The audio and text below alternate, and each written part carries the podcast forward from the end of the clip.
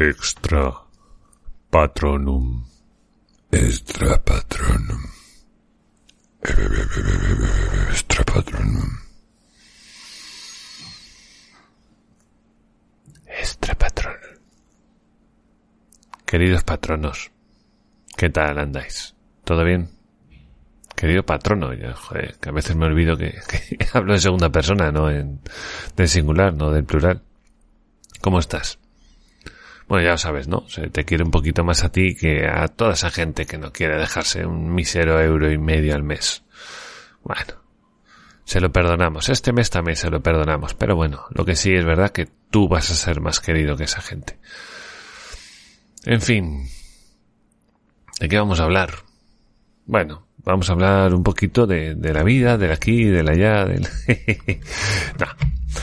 Bueno, lo primero que, que, quería tratar en relación al audio que había enviado Matías, bueno, pues eh, todos nos acordamos, ¿no? Que hace un tiempo, pues por alguna razón, eh, el gobierno español eh, atendió en, en un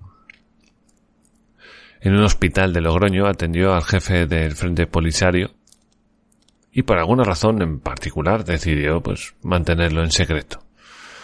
Este hombre había partido desde Argelia hacia hacia un aeropuerto de Zaragoza, si no me equivoco, y de ahí lo habían llevado al, a Logroño para tratar sobre, para tratarle la COVID, realmente.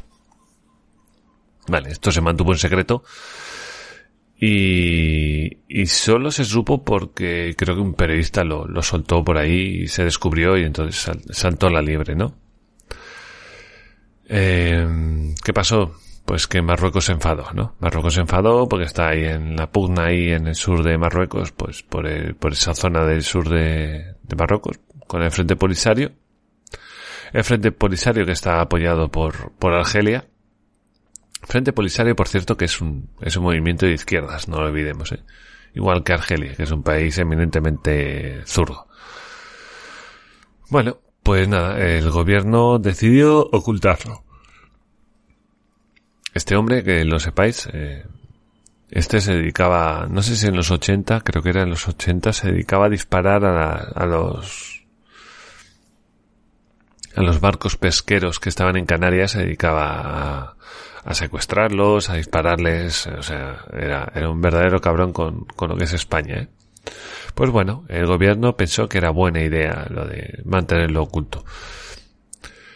Muy bien. ¿Qué pasó después? Después eh, hubo otra otra filtración que que la sacó el propio gobierno de Marruecos, eh, por el cual se sabía que el gobierno español había había cambiado su postura con respecto al, al sur de, de Marruecos eh, y había dicho que era una zona eminentemente marroquí, que debería ser marroquí. Una posición que España nunca la ha mantenido, de hecho generalmente se ha mantenido ajeno a eso, no, no se, no decía nada. Había un conflicto ahí. De hecho, creo que en teoría era todavía, estaba bajo jurisdicción española. No sé cómo estaba la cosa, eso no me quedé muy, no me quedó muy claro, pero bueno, el tema era que, eh, España no se había puesto muy, muy, muy a favor de nadie en eso, era un conflicto, se tenía que solucionar. Y, y bueno, eh, resultó que se, destapó esa carta y se supo que, Pedro Sánchez pues le había mostrado ese, ese tema en el cual desde España, claro, en el, en el Congreso, pues los diputados pues, se pusieron muy tontos, obviamente, le dijeron, pero ¿de qué vas tú, Barrabás? Eh, tío, no puedes venir aquí a hablar en nombre de todos los españoles en, una, en un conflicto que nosotros ya nos habíamos ido hacía ya, ¿cuánto? 50 años, 40 años, algo así desde los 70 y teníamos una postura, era una postura intermedia que no afectaba a nadie y vienes tú a decir ahora que es marroquí. Es a decir tú que es marroquí. Que es más que nada para evitar cualquier tipo de conflicto con Marruecos. Marruecos que también, claro, eh, entendió cuál era la posición del gobierno de España, que entendió que España es un gobierno débil, que necesita que los demás le den apoyo porque por sí mismo no, no sabe moverse, ¿no? No sabe moverse. Este, mm, este movimiento que, que hizo Pedro Sánchez lo que consiguió es que, es que Argelia automáticamente rompiera negociaciones con, o sea, eh, rompió negociaciones, no. No me sale la palabra. No me sale. Seguro que a ti, querido escuchante, ya sabes qué palabra es, le está dando vuelta, está diciendo, tío, pero ¿por qué no la dices? Pero digamos que, que Argelia rompió relaciones, eso, con, con España automáticamente. ¿Qué supuso esto, aparte de, de, un, de, de, una cosa lógica que, que, que, iba a hacer Argelia con nosotros? Pues que resulta que España eh, importaba gas desde Argelia. Importaba gas desde Argelia y, y bueno, y nosotros nos quedábamos sin gas, porque es de donde importábamos el gas. El otro gas que estábamos recibiendo ahora era de Estados Unidos. Marruecos, por otro lado, también nos suministraba, pero Argelia cortó también con Marruecos el gas. La verdad que allí también tiene la, está la cosa muy tensa y están como un poco enseñando los dientes el uno al otro. Entonces eh, Argelia empezó a reducir, más que cortar, redujo, redujo, redujo, redujo el suministro, hasta que al final ya acabó por no, por cortarlo completamente.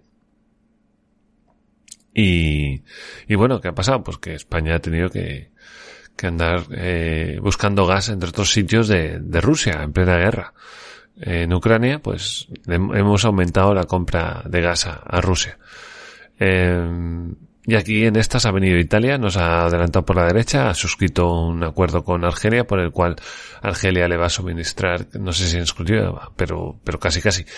Eh, en Europa, el, el gas a, a, Italia que ha creado un hub HUP para redistribuirlo después a través de, resto de Europa. Ya Alemania ha dicho que, que, le gusta la idea, que se lo va a comprar. Entonces España, porque es así idiota, ha decidido dejar pasar la oportunidad. Bueno, más que dejar pasar, eh, echarla, echarla, echarla a la mierda, ¿no? La oportunidad.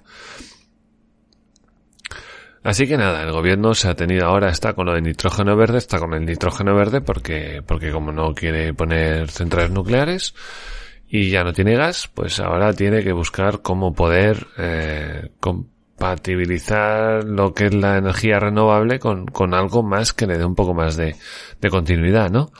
Eh, entonces nada, España ahora mismo está, pues, pues mal, energéticamente está mal. Si la renovable funciona, obviamente, pero tiene sus, sus...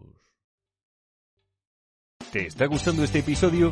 Hazte fan desde el botón apoyar del podcast de Nivos.